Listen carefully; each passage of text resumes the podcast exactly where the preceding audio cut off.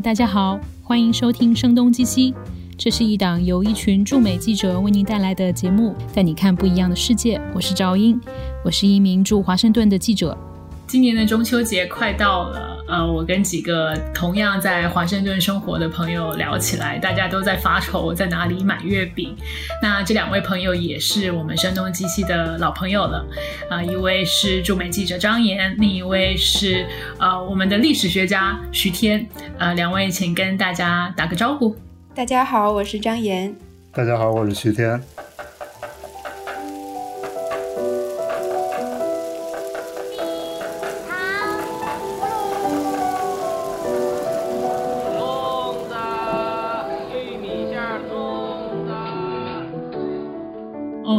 说起来中秋节在哪里买月饼这件事，你们两个有什么打算呢？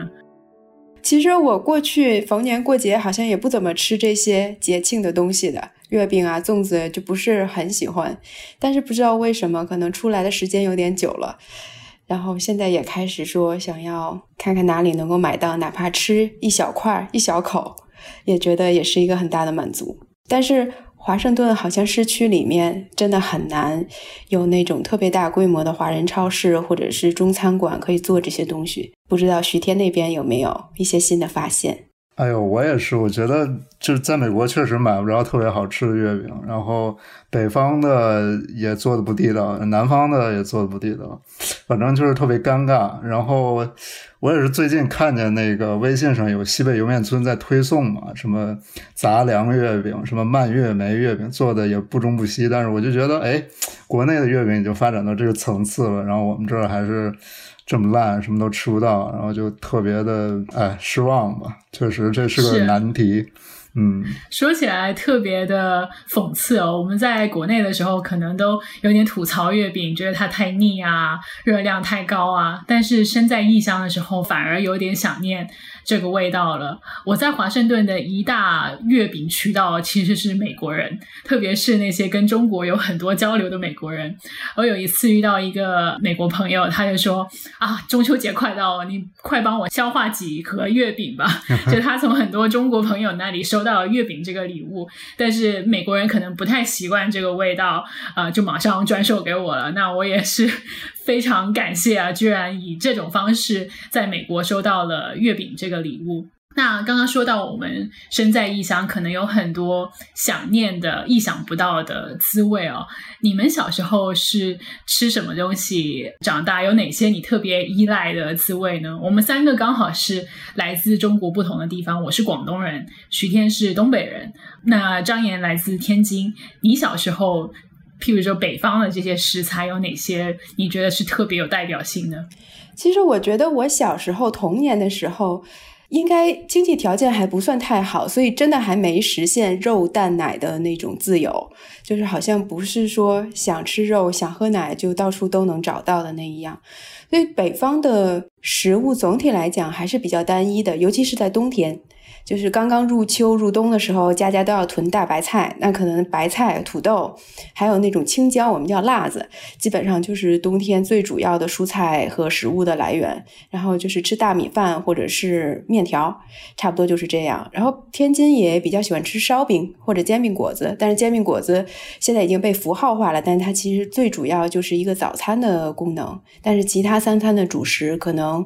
就是米饭、面条、烧饼、大饼这些，所以就是伴随着这些高碳水、比较单一的这个蔬菜来源长大的。其他的零食，北方有很多的冰糖葫芦，我们叫糖墩儿，这个可能是我直到现在想起来都会流口水的东西，酸酸甜甜的，有很多的印象。然后夏天有冰棒，但是我想这可能是全国上下都会有的东西。我看过一些科学实验的结果，他们说，其实嗅觉跟味觉的记忆是最不容易忘记的。呃，可以把我们带回到更小的时候。如果是语言唤起的记忆的话，大多是十一到二十五岁期间形成的。但是嗅觉、味觉这个结合的记忆，可以把我们带回到六到十岁的童年时光。可以说，味道跟我们记忆的连接是更为持久、更为有力的。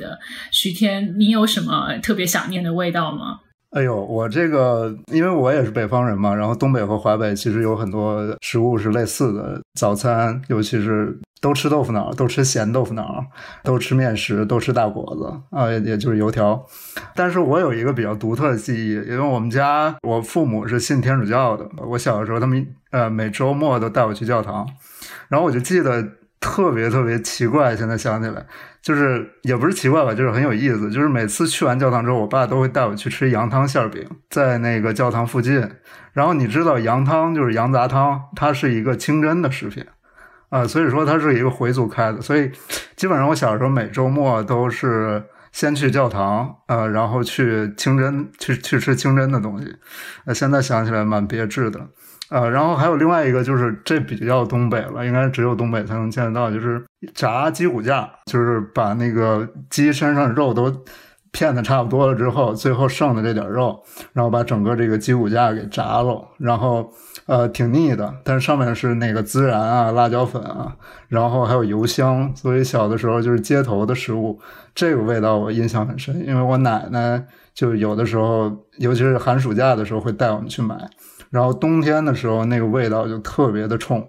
然后小孩儿嘛，都喜欢吃油炸的东西，所以我小的时候对这个印象还挺深的。对，徐天说，我我突然想到，北方其实真的非常喜欢油炸的食物。就是我们小时候学校门口就那个小摊，就是卖炸鸡排、炸鱼排，还有炸炸那种叫豆腐干之类的东西。基本上就是放学以后，然后肚子饿了，然后花五毛钱买一串儿。但其实它那个也没有多少肉，裹的大多数都是面，但是炸出来脆脆的，带有一点肉香，就会觉得很香。因为北方可能大多数时间还是比较寒冷的，所以这种油炸的食物能够让你最快速的补充热量，然后感觉到一种就是怎么讲，又有油脂。的丰富，然后又有肉的那那些东西，就觉得很幸福。对，还有一个张岩刚才说，我又想起来一个东西，就是油炸嘛。我小时候还有一个东西，就是油炸糕，印象特别深。这天津也很有名啊，油炸糕。但是在东北的话，就是非常火，有一阵儿。然后我小的时候，我记得这还跟我这个饮食的习惯有一点关系，就是啊，我父母因为我吃油炸糕，纠正了我一个呃饮食习惯，就是吧唧嘴。对我小的时候有一回，那早上买回来油炸糕，他们还在睡觉，然后我就开始吃，然后他们就在卧室里就听见那个餐厅里面特别大的吧唧嘴的声音，然后他们出来狠狠的给我训了一顿，说吃饭的时候要闭着嘴吃。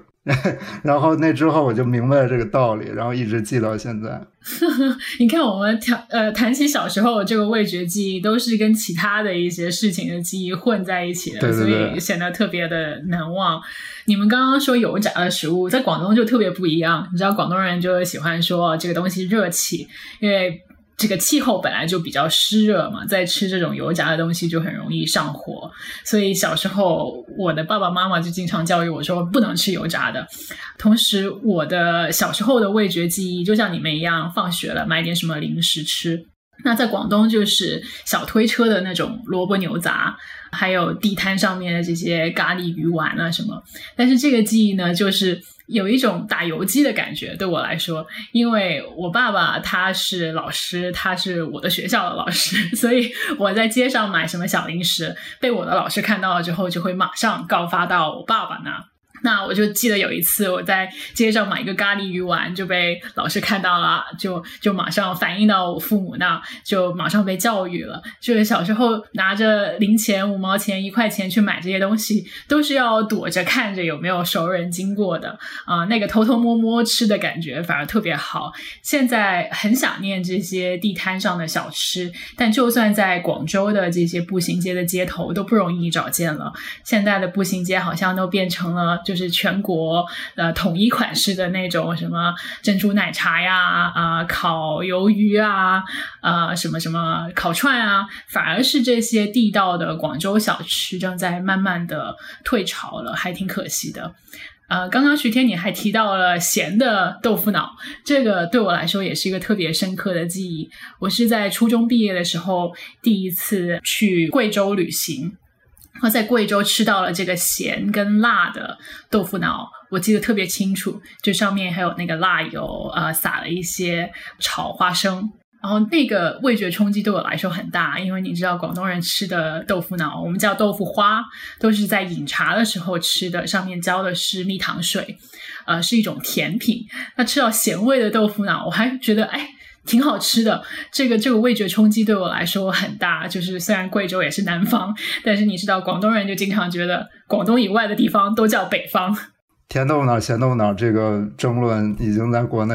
持续很多年了。我看好像很多什么美食博主，他们也是经常拿这个梗来说事儿，然后每次都会引起不大不小的争论，特别有意思。我们小时候一个很大的记忆也是刚刚开始接触西方食物的时候吧。嗯，张岩，你刚刚提到北方在你小时候可能有一些食材还不是特别丰富，那你记得你第一次吃到这些所谓的西方食物的时候是什么感觉吗？我记得好像那是哪年啊？应该是我在上小学的时候，北京的王府井开了全中国第一家麦当劳，或者是肯德基，我记错，也许我记混了，应该是麦当劳。我家在天津，其实到北京还是挺方便的。然后周末或者是节假日的时候，父母就会带我到北京旅游，看看故宫啊，看看升国旗啊这一些。那个时候，王府井开了第一家西式快餐，也自然会带我去看。我印象很深，真的是人山人海。就是要排队排很久，和现在好像哪里开了一个很时髦的网红店，然后大家要在那排队，真的那个感觉差不多。然后很新奇，就是每个人手里都有一个红色的盘子，然后盘子上面盖着一张餐纸，餐纸上就摆着我从来没有见过的吃的，我觉得真的是非常的神奇。那个时候应该还挺贵的，我猜想肯定是超过了普通家庭一顿饭的支出。我记得我爸爸带我去，他只给我买了，他没有吃，就是买了一个套餐之类的，有一个汉堡，有一冰淇淋，有一个可乐，还有一包薯条。然后我第一次咬到汉堡，觉得味道还不错，但是再往里面咬，除了那个肉之外，还有很多的沙拉酱。那个味道是我头一次吃到，我就真的觉得有点接受不了，因为突然感觉很腻，就是那种奶味很浓的那种沙拉酱会让我感觉很腻。等我再吃到那个冰淇淋，好像是叫圣代吧或者新地，上面浇着浓浓的巧克力酱，然后有那种洁白的，然后柔软的像丝绸一样的那种滑滑的冰淇淋放到嘴里。我当时想象也会觉得很好吃，但是第一口吃完之后也是不适应。因为它太甜了，奶味太足了。因为好像在我童年的时候，真的也不怎么喝牛奶或者接触奶制品的，我们从来没有吃过芝士、黄油这些东西。但是当你第一次接触到那那种风味的时候，你会头一次感觉到不适应。我记得当时我好像那个汉堡剩了一半，然后就给我爸吃了。然后薯条好像感觉还不错，因为和北方油炸的东西有点接近。然后冰淇淋好像也是和爸爸就这样分享了。然后可乐。差不多也是那样子，但是会觉得很新奇。但那个时候，我觉得小孩好像也没有什么攀比心。我没有想到，说我爸爸带我去北京吃了一顿麦当劳，然后回去要和小朋友炫耀这件事情，很快的就被我抛到了脑后，然后再也没有想起来，也没有说我要再重新回去吃一次。就直到可能几年之后，天津也慢慢的这些西式的快餐店遍地开花了。我甚至好像还有一次是十岁或者十一岁的生日是在麦当劳里面过的，然后也哇，好奢侈啊！对，我小时候就特别羡。能在麦当劳过生日的小朋友，对，然后再后来就慢慢也就稀松平常了。对，我觉得这个麦当劳、肯德基第一口都不太适应，呃，好像肯德基好一点，而且肯德基我记得在长春嘛，我是长春人，一直比麦当劳做的火。可能因为什么道口烧鸡什么的，把大家这个口味都培养起来了。然后上了肯德基之后，大家觉得哎也不错。但是麦当劳，我的天呐，我第一次在那个北京吃到，我差点吐了。因为 不是因为它肉，是因为它里面有那个酸黄瓜。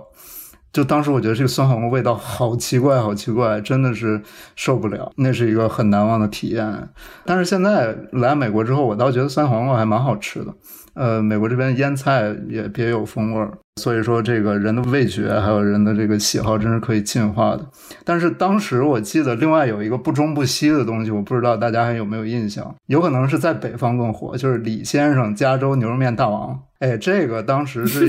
对对对，当时是一个就是是以一个洋气的东西引进的，而且它其实就是台湾牛肉面。然后我记得小的时候，它的这个装潢还有它整个运营的模式跟肯德基、麦当劳很像，然后餐厅也比咱们传统中国的狗食馆要明亮、宽敞，就餐环境相当不错。然后我记得我们那时候会全家去吃，然后点一点牛肉面，点白斩鸡，点那个拍黄瓜，然后就觉得，哎，这个套餐的形式没见过。这个其实是更日常一些。肯德基、麦当劳的话，就确实就相对稍微贵一点吧，在我印象当中。那反正后来我也好像是白岩松提到过，说他去加州之后发现，在加州根本就没有加州牛肉面，然后 对，然后感觉自己有点被骗了。但好像这个这个品牌现在还有。现在还有，我知道我几年前在北京上班的时候，我租的那个房子楼下还有一家李先生加州牛肉面，我加班回去的时候还经常去吃，其实味道还不错，而且它已经有饭了，什么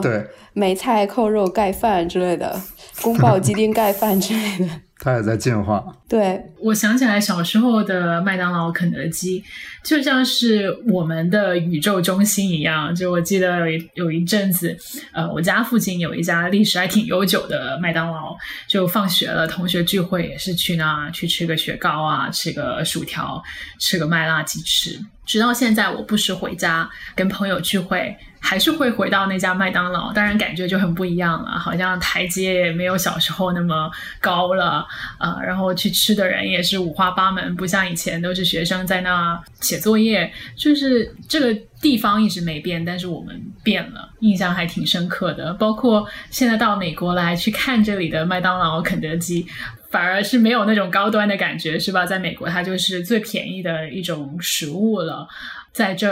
去吃个 Pizza Hut，是完全跟在中国吃 Pizza Hut 去垒那个 Fruit Bar 沙拉霸的感觉完全不一样。然而，同时在美国，无论是去到多小的城镇啊，都会找到一家中餐馆。呃，我最近去一些乡野的地方，也会看到哦。这些城镇里面都有一家 Panda，或者都有一家 Great Wall 长城，呃，Good Fortune，这些都是非常常见的中餐馆的名字。包括在秘鲁也有这个中餐馆的文化，他们叫吃法。这些中餐馆就像是我们小时候的麦当劳、肯德基一样，是当地的这个社交的场所，就呃情侣约会会去啊，家人聚会会去，呃一个人也可以去吃一顿好的。我觉得这样的文化的镜面反射还挺有意思的。但我觉得，其实肯德基、麦当劳和中餐馆有一个很重要的区别，就是中餐馆在美国，包括在整个欧美世界的存在，还是一个狗食馆的存在。就是有那种非常非常富丽堂皇的中餐馆，但大部分还是为了果腹。而且就是一般就是平民的餐饮，但是在中国的话，它其实代表着一种西方的象牙白，就好像是一个西方文化的象征啊，洋气的象征。咱们经常用“洋气”这个词，我特别同意赵英刚才的那个体验。我觉得可能每个城市都有一个。就是麦当劳是高中生的据点，我们长春的话就是桂林路麦当劳。这个你跟长春的朋友一提，大家都知道，都是就是即使是毕业之后聚会的这个点。但是我觉得，其实麦当劳这个公司，确实你说它呃垃圾食品啊、垃圾文化啊各种各样的批判，但是它其实真的就不仅仅是在中国，甚至在世界各地，甚至在发达的国家里面，它也有一种。呃，很不一样的这种文化符号的这种存在，就比如说之前我听应该是 Rough Translation 的一期节目，他就提到巴黎的一家麦当劳，就跟法国的其他的快餐连锁店很不一样，他会提供社区服务，他会帮助贫民区的这些孩子们去就业啊，去给他们提供 training 啊这些。所以我觉得，即使是欧洲的很多国家，麦当劳也是一个很不一样的企业。所以真的是很复杂的一个存在。对，刚刚徐天提到的 Rough Translation 是美国的全国广播电台 NPR 的一档播客节目，叫 Rough Translation。然后，对，除了肯德基、麦当劳之外，我觉得还有一个就是星巴克，这是已经到了大学的时候才开始接触的一个西方品牌。那是我从长春去天津，然后第一年就在那边发现，哎，有星巴克这个东西。当然之前就听听说过。然后回去的时候，我就带了一盒星巴克咖啡豆给我的高中同学。我当时觉得这是一个非常洋气的事情，而且确实当时因为在中国喝咖啡还没有成为一种文化，然后你也不知道什么样的咖啡是好的咖啡，没有这个标准，不像是现在都变成非常精致的东西，然后各种各样的品牌品牌也层出不穷。所以那个时候，星巴克基本上对我来说就是高品质咖啡的代表。我觉得那时候喝咖啡能喝个雀巢，还有一个牌子叫麦斯威尔，好像是速溶咖啡，那已经是相当高级的事儿了。我记得很早以前，我上中学的时候，那时候陈鲁豫在凤凰卫视很火，他写了一本书叫《新相约》，然后在那个中国广为流传。他在里面写到，他就是作为一个跨国的主播，然后国际化的一个就是电视台的主播，然后他到各处去旅行，他都要带着自己的雀巢和麦斯威尔咖啡。那个时候，那个就已经是呃，就是最国际化的象征了。然后也不知道什么叫手冲咖啡，什么叫精品咖啡，什么叫卡布奇诺，然后就是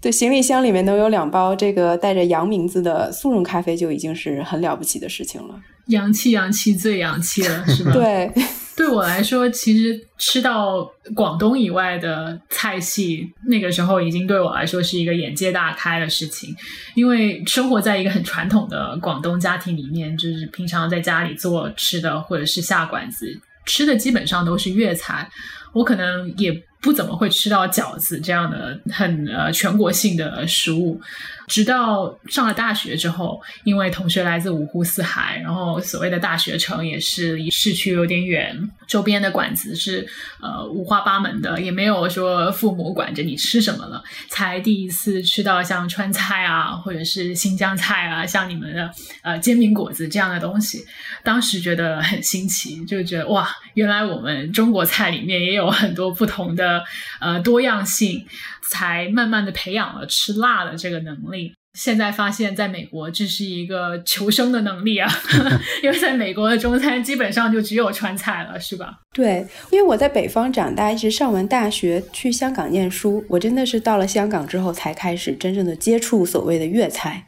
然后那个时候，我记得香港的餐厅也都写的中文，但是我真的什么也看不懂。然后包括你们管鸡腿叫鸡皮，对吧？对。然后完全鸡比，鸡笔完全看不懂那是什么。然后樱桃叫车厘子，想你想十年前，十年前车厘子是一个多么洋气的名字。然 后我我在中文大学上学，然后我们学校有一个泳池，泳池旁边有一个女工合作社。那个地方就是专门给饥饿的大学生、饥肠辘辘的大学生下了课以后，然后买一点东西填填肚子的地方。然后就是卖的，可能是赵英你小时候吃到的那一些街头的小食。咖喱鱼蛋、牛杂啊，还有一些小的糯米鸡之类的奶茶之类的东西。然后我是在那里面才学会了，原来香港的年轻人小的时候是这样吃东西的。然后我才慢慢的学会跟他们一样点餐，点烧麦、点鱼蛋、点那个牛肉丸，叫什么陈皮牛肉丸，点肠粉吃。那个是我人生的第一次体验。然后原来粤菜可以这么的清淡，这么的新鲜，但是非常非常的好吃。我在东北的话，对粤菜的体验还真是早一点，但是是一个非常怎么说呢？呃，扭曲的一个粤菜的体验。因为呃，我我觉得现在想起来，可能是因为当时很多东北人下岗，然后或者有些人下海去广州、去深圳，然后他们把这个他们见到的洋派这个粤菜所代表的这种发达地区的文化带回到呃东北来，然后东北我记得九十年代就开始。遍地出现那种什么小鹅仔、什么烧鹅仔这些 这些所谓的这种粤菜馆子，而且这个粤菜馆子装修很好，但是是平民价格。然后呢，你去了之后呢，就大快朵颐，而且什么油什么腻。什么肥上什么？你想想烧鹅这种东西，虽然是粤菜之皇，但是你也不能总吃。但是当时就是吃过好几次，然后觉得哦，粤菜原来这么腻啊！而且它这个装潢也很有意思，就是它上的是粤菜，但是它整个装潢是西式的装潢，所以你感觉他是有一定的这个 message 在里面，就是他想要告诉你一些东西。而且我印象特别深的是，那时候去这种粤菜馆子，一般他都会让小孩抽奖，然后那时候抽奖还有的时候能抽到什么玩具小汽车啊，什么打火机啊什么的，我手气还特别好，抽到好几次。但是到了九十年代末的时候，好像就销声匿迹了。粤菜就变成一种真正就是 authentic，然后比较高端的一个东西，然后平民的这种粤菜馆好像就没有市场，挺有意思的一个 side note。嗯，对，对我记得在天津粤菜就一直是比较高档的菜，因为它好像就人们对粤菜的认识也不多，就觉得这个就是海鲜、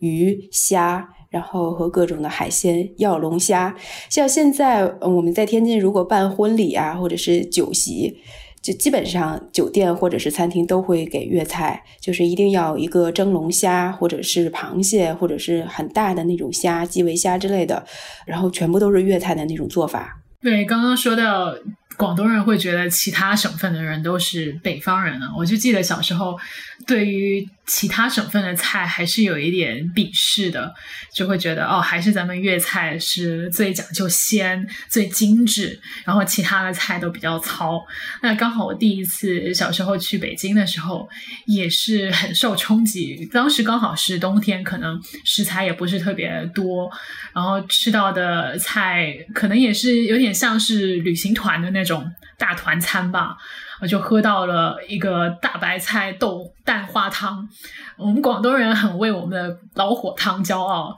然后我喝到了那个北京的蛋花汤，对我来说就像是洗碗水一样。当时就觉得啊。咱们首都的人民真可怜，都没什么好吃的。但是现在想起来，可能那一顿饭也不是特别能代表北京的味道吧。就直到到了上大学，甚至说出国了之后，才发现其他的菜系有他们很独特的特色。直到是到了美国，才吃到相对比较正宗的川菜跟新疆菜，也是非常的讽刺了。接下来我们说一下其他国家的那些体验吧，看看徐天你要不要从你捷克的那个故事说起啊？好啊，大三的时候我们有一个欧盟的项目，其实就是也就是三周吧，然后游学在欧洲各国，一开始去了奥地利，然后后来又去了巴黎。但是在奥地利的时候，我们有一天带我们的那个老师就说：“哎，咱们可以选择是去波兰还是去捷克。”然后大家最后选择去布拉格。也就是从奥地利，然后坐大巴去去捷克，然后刚过了边境没多久，然后雨下的也特别大，所以我们就在路边的一个小餐厅，应应该是一个类似 diner 的那种东西打尖，然后吃午饭。我到现在还记得那个那个餐厅的那个样子，就是下雨，然后它是青铜色的一个一个屋顶啊，然后进去之后，它是一个自助，然后我非常惊讶的发现，它竟然有猪肉炖酸菜。这是一个捷克馆子，然后我我我拿到这个猪肉炖酸菜，而且吃到嘴里的时候，我觉得特别的神奇，就是它和我小时候在东北吃到的那个猪肉炖酸菜一模一样。去台湾的话，你可能知道，台湾人现在还吃酸菜白肉啊，酸菜白肉锅，它也是一道东北菜，但它那个是白肉，就是五花肉切的肉片。我们家呃，我小的时候不是那么做，是用排骨炖的。然后这个捷克的这家小餐馆也是用排骨炖，就那个味道，天呐！当时我就觉得怎么会在世界的另一端吃到这样的味道，就觉得很。你后来有找老板聊天吗？啊，当时特别害羞，然后英文也没那么好，所以错过了这个机会。但是想来的话，其实你看东北和捷克都是属于内陆的地区啊，然后纬度也差不多。而且来了美国之后，我才知道德国和东欧都有。酸菜 sauerkraut，我也曾经试着做过，但是不知道为什么味道就不一样，所以那次就印象很深吧，觉得很神奇。说起来，其实捷克菜跟东北菜是有很多共同点的，他们也是很讲求热量、饱足感，也是有很多油炸的食物，是吧？对我之前在德国住过一段时间，我发现德国的酸菜。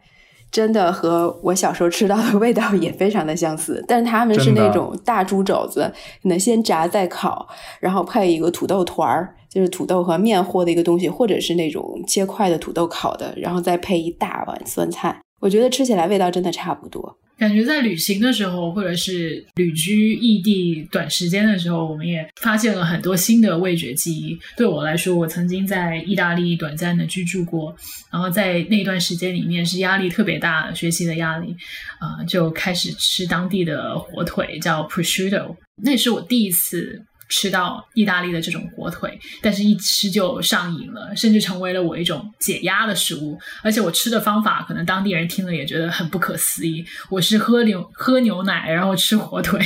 呃，那个对我来说就是一个解压的食物，就呃一种很咸的东西加上牛奶的这种温和感。直到现在，呃，我到其他地方生活的时候，我也会去买这个 prosciutto，呃，甚至说我把它放在炒饭里啊，或者放在某一种中餐里面。这种在异地生活，然后突然适应了一种新的饮食文化的东西，对我来说也是挺神奇的。我觉得人在异乡就特别容易发明一些非常混搭，但其实听起来很魔鬼、很黑暗料理的东西，但其实还挺好吃的。我也经常做中式炒饭，里面放意大利的火腿、萨拉米什么的，因为有的萨拉米其实是带一点辣味儿的，然后它有，如果你一开始先小火炒一下，它会自己。出来一些油脂，然后再混合那个米饭啊、鸡蛋和蔬菜，就会非常的好吃。然后有的时候我会做肉末的那种面条，有点像担担面那种，但是是用意大利面，用最细的那种意大利面，有一点像中国的挂面，但是要煮的时间更久。然后你做好了，炒了肉末、蘑菇或者什么白菜之类的，然后浇在那个面上面，也挺好吃的。就差不多都是利用西方的食材做尽可能亚洲风味的东西，然后但是两种奇特的混搭之后。可能也只有在我自己的厨房能吃到，然后在什么中餐馆、西餐馆也不太能见到的东西，还挺有趣的。我是真的就跟张岩一样，就是尤其是疫情这几个月期间啊，就用真是意大利面解决太多问题了，因为那到处都买得到，然后呢，你怎么做都行，然后还方便还快，而且还挺健康的。我用它做过肉酱面，用它做过西红柿鸡蛋面，用它做过打卤面，味道都还可以。嗯，所以真是哎，混搭是一个好东西。嗯，对我在这边最还很经常用的食材是燕麦，就是那种刚切燕麦或者比较传传统那种燕麦片儿煮粥，然后做那种广式的粥、粤式的粥。燕麦做粤式粥，我的天呐！其实味道还不错，而且燕麦真的要比。白米就是大米，要健康很多，对它的那个升血糖的反应要缓慢很多。然后基本上就是你提前泡泡半天，因为那个燕麦不是很好煮。如果整颗的话，你放水，然后开始煮，滚开之后，你就可以放你任何喜欢的食材，就譬如说虾，或者是牛肉片，或者是什么其他的东西。你当然锅底你可能要放一点姜啊、蘑菇啊，提一下那个鲜味儿，或者是放一点鸡肉之类的。然后等到那个燕麦，它会煮煮起来之后，慢慢就会变浓稠，甚至在锅底开始凝结的时候，就知道那个粥差不多好了。你再撒一点胡椒粉，撒点盐，真的好像和我在香港喝到的那种生滚鱼片粥、生滚牛肉粥，就差猪红、猪血之类的东西，猪肝，然后还挺好喝的。嗯，我刚才张岩说的这一段，我感觉比小高姐说的还好。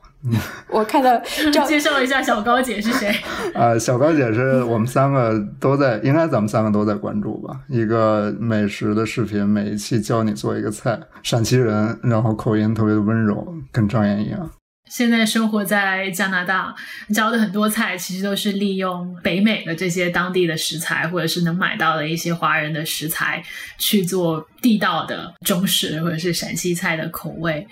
每一次我去这个美国华人超市，我感觉就是进入了一个平行世界，就好像是这个。正常的时空里面没有的一个空间，就你进去迎面而来的是一股复杂的味道，就是各种杂货的味道，啊，还有一阵寒气，因为里面有很多这个冰鲜的冰箱，同时这个播着的流行音乐可能是十年前的或十五年前的，啊，就觉得特别神奇，就它也不是一个中国的空间，也不是一个美国的空间，就是进入了一种。无根漂浮的这种呃漂流人的空间，不不知道是不是也是我自己在映射我这个身份的认同哈。我在呃华人超市，包括韩国超市里面，都见到一些非常漂浮的东西，就是在任何其他的时空都不可能存在的。比如说在韩国超市里面，你会发现有那个拉丁裔给韩国人打工，而且他和韩国老板交流的时候，有的时候还会用韩语。然后，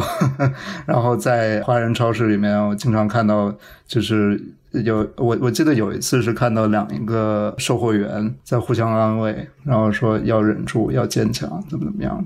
觉得还是就挺特别的一个空间。然后在这些对话的背景上，就是那种过时的音乐，所以嗯，确实挺有意思。不知道为什么，每次我去华人超市，我有一种狼狈的感觉。会有一种自惭形秽的感觉，就我觉得无论到哪里，我还是脱离不了这些家乡的味道。这个当然是我自豪的部分，但同时不知道为什么有一些些隐藏的苦楚，有一些些心酸，就觉得离家还是很远啊。每次只能来这种地方来一味乡愁。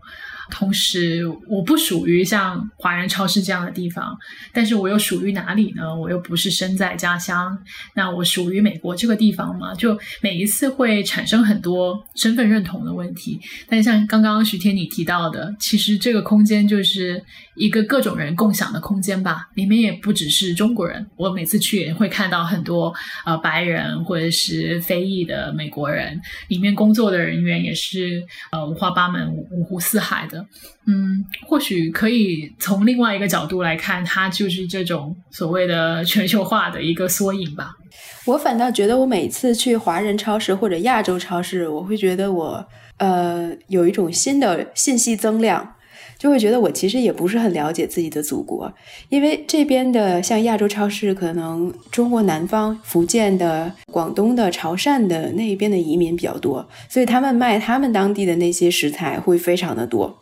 我以前从来没有见过菜脯是什么，就是菜脯煎蛋，一种潮汕的料理，有点像咸菜一样的东西。我是到了国外，我其实是第一次见到，是在德国的亚洲超市，我才知道哦，原来这个东西叫做菜脯，然后煎蛋吃的。然后还有各式像我们经常去的弗吉尼亚的那家亚洲超市，有各式的潮汕的食材，鱼丸啊。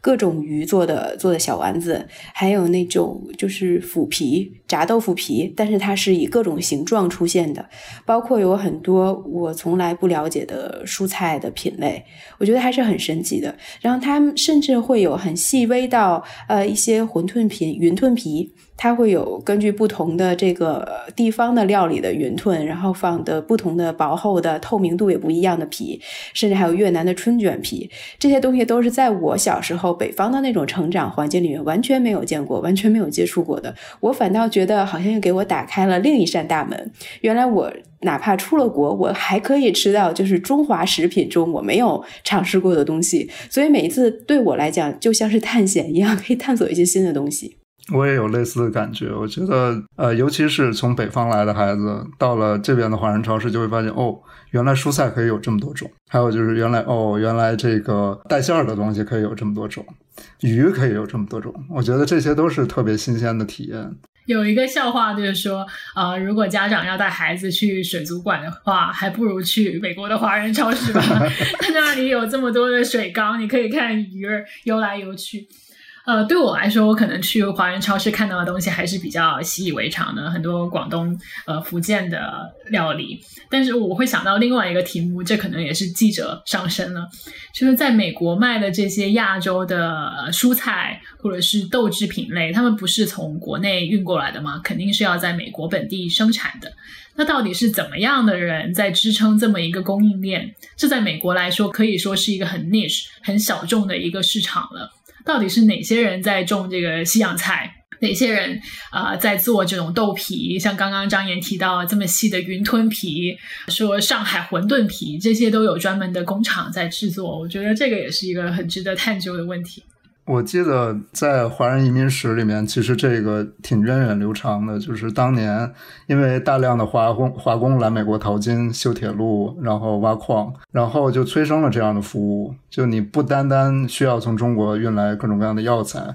你也需要去生产一些新鲜的蔬菜。所以说，其实加州的农业里面有很小的一个部分就是专攻华人的，而且有很多华人一开始是要来挖金子的，但是后来是在这种杂货上发了财。而且，其实像日本人他们来美国的时候，尤其是在二战之前，其实他们的农业发展的非常好。他们在加州，甚至有人还有航拍嘛，就是有的呃日本人会把自己的农田种成日本国旗的这个 pattern。他们其实当时是把美国当成一个他们的边疆去开垦，当然这也有很多争议了，到底他是和大日本帝国呃一脉相承，还是他自己的意愿？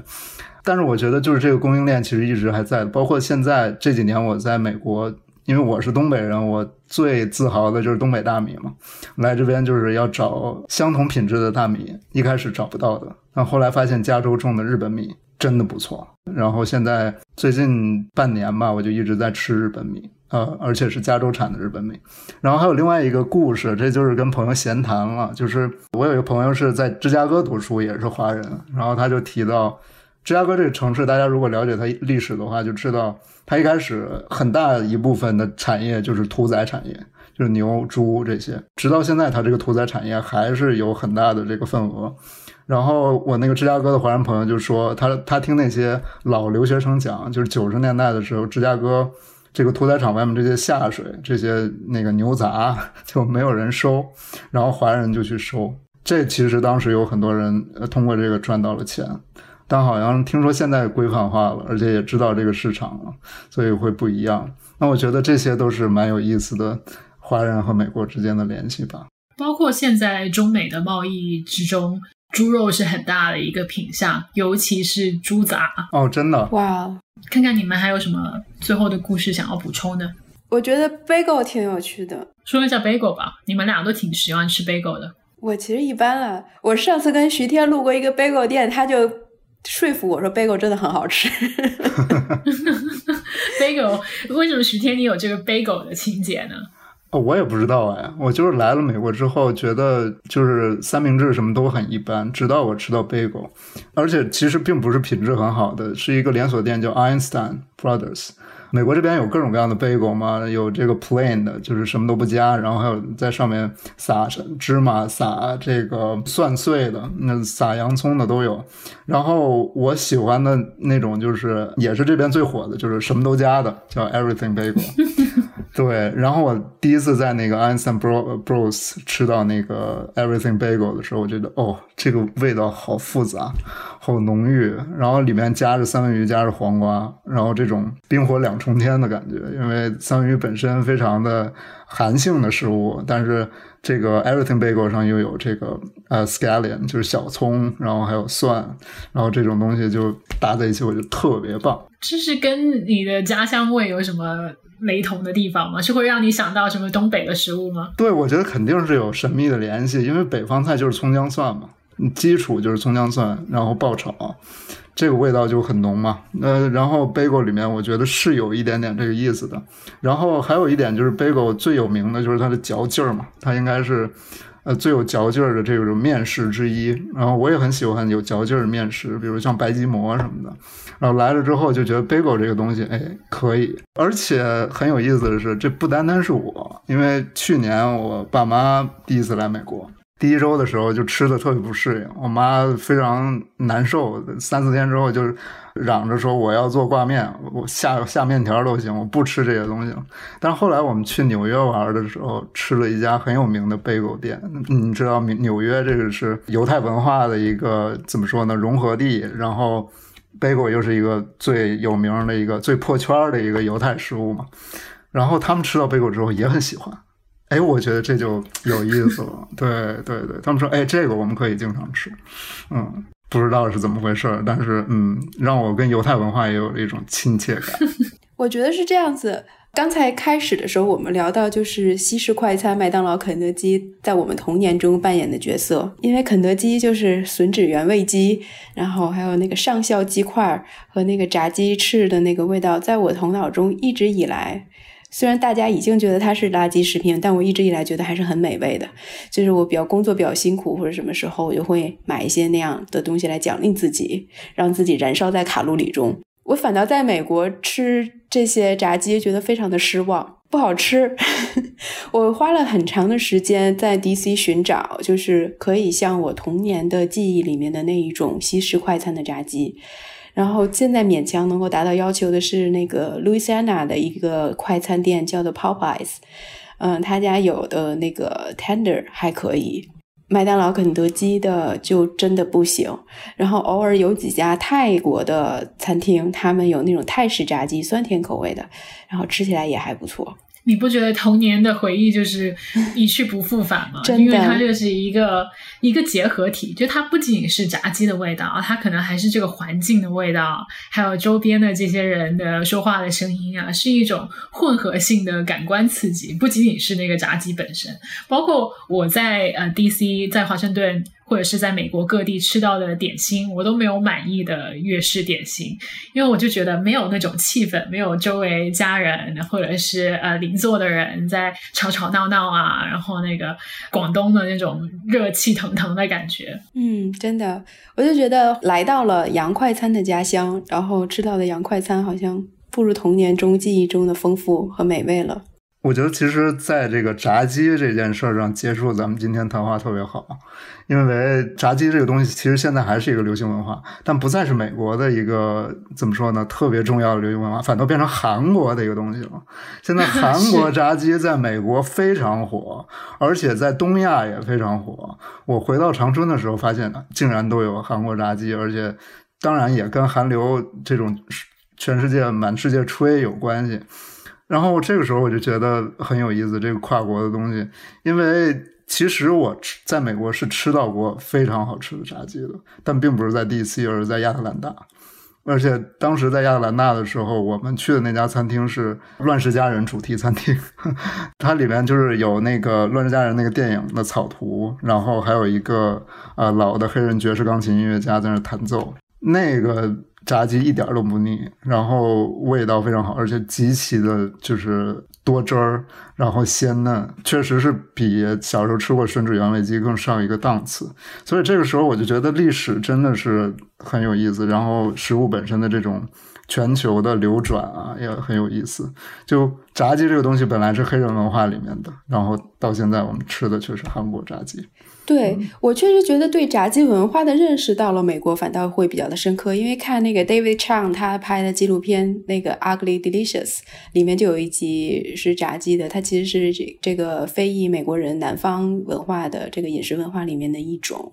其实按说 DC 有这么大的呃非裔美国人的居住群体，按说应该也会有比较好吃的炸鸡，但可能是我还没有探索到。反倒是我在亚洲，在台湾、香港的一些朋友，他们提起来美国的炸鸡，他们第一个反应的就是 David Chang 的炸鸡。那个，因为他在纽约开的那个店的炸鸡，好像已经就是美名远播海外，然后包括已经上了很多的这个食客的必去清单之一，所以包括很多人来纽约，甚至来 DC，他原来也有一家的他的店，然后现在关了，因为对，因为疫情关掉了，但是大家都会想说，那我要去尝尝他做的炸鸡，一个韩裔美国人的。说到炸鸡，其实我印象最深刻、最喜欢的还是在国内麦当劳吃到的麦辣鸡翅，这 是在美国的麦当劳没有的一个项目。呃，每次我跟国外的朋友说麦当劳，我说你去中国你一定要尝麦当劳，他们都觉得很不可思议。但是我确实觉得国内的麦当劳更好吃，嗯，尤其是麦辣鸡翅。刚刚说到这个炸鸡，我觉得很有意思的是，美国现在很多美食的节目，像刚刚提到 David Chang 的节目啊，或者是像 Chef's Table 这些在 Netflix 上非常火的节目，其实很讲究回到这个文化的原点。譬如说谈炸鸡的时候，会去采访美国南方的一些非非裔的主厨，他们是怎么以代代相传的这种方式去做炸鸡，或者是做美式的烧烤的？但我觉得在中餐上面还是没有看到这种的，怎么说是复辟嘛，或者是回到原点的这个探索。最近很火的一个喜剧演员的视频，就是去批评 BBC 的 Food Channel，就 BBC 的食物频道做的一个蛋炒饭。这里面呃，请一位印度裔的英国的呃主厨去做中国的蛋炒饭。这蛋炒饭是我们最稀松平常的一个菜式了，但是这个 BBC 的做法。让我们大跌眼镜，就是里面可能米里面放的水很多，然后还要呃用一个过滤网把那个水滤掉，还要再清洗这个米饭，啊，所以就引来了这个马来西亚的一个喜剧演员的批评，呃以及调侃。那他后来又做了一个续集，是去调侃另外一个很有名的英国大厨 Oliver。呃，Oliver 做的一个蛋炒饭，里面还放了豆腐，